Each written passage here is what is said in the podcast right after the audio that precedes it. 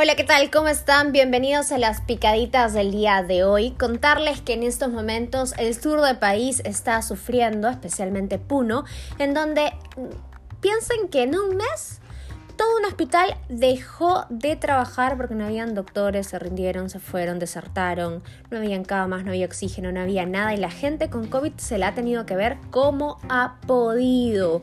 Realmente lamentable la situación en Puno. El día de hoy pude conversar con el ministro de Vivienda, que además es el coordinador en Puno del Ejecutivo, porque como se sabe, y él mismo lo reconoció, el problema es de los gobiernos regionales, que realmente no saben ejecutar su presupuesto y no han sabido cómo manejar la situación del COVID en las diferentes regiones del país. En este caso en Puno se confió demasiado el gobernador regional y ahora vemos lo que vemos en esta situación terrible por la que está pasando Puno. La buena noticia es que se van a realizar plantas de oxígeno al sur del país y en algunos puntos eh, importantes también de la sierra de nuestro país. ¿Por qué? Para adelantarse y evitar que muchas de las regiones lleguen a la fase 3 como, eh, la situación en la que se encuentra Puno en estos momentos. En la picadita número 2 te cuento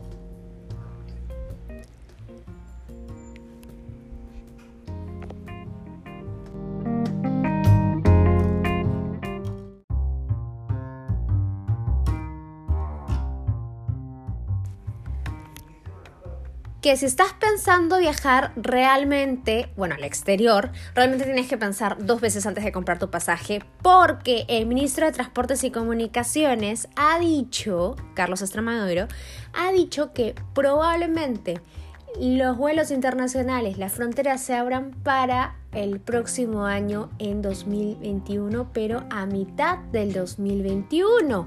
¿Esto qué quiere decir? Que no vamos a ver nuestras fronteras abiertas ni siquiera para diciembre de este año como se especulaba o a septiembre, ¿no es cierto? Así que todavía podría recién abrirse las fronteras y los vuelos internacionales salir de nuestro país recién a partir de mitad del 2021.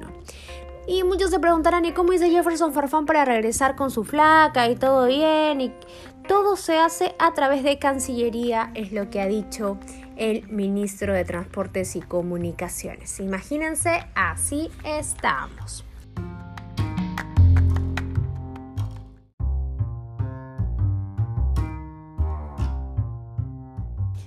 En la picadita 3 te cuento que Paolo Guerrero se ha lesionado la rodilla derecha, por tanto va a ser operado. ¿Eso qué significa? Que probablemente está fuera de combate hasta el 2020. Y no solamente perjudica a su equipo brasileño, sino también, obviamente, a la selección peruana de fútbol porque no podría jugar las eliminatorias.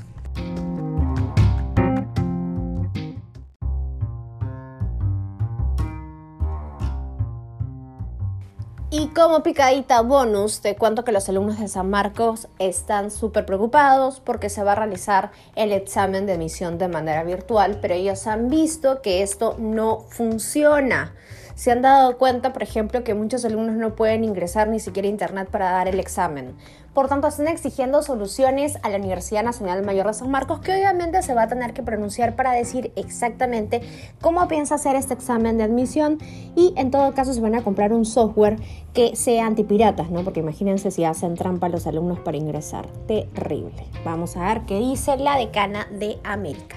Bien, ya hasta aquí las picaditas, los acompañó Carla Tello. Espero que les haya gustado, ya sabes, si te gustó comparte y que tengas muy buenas tardes.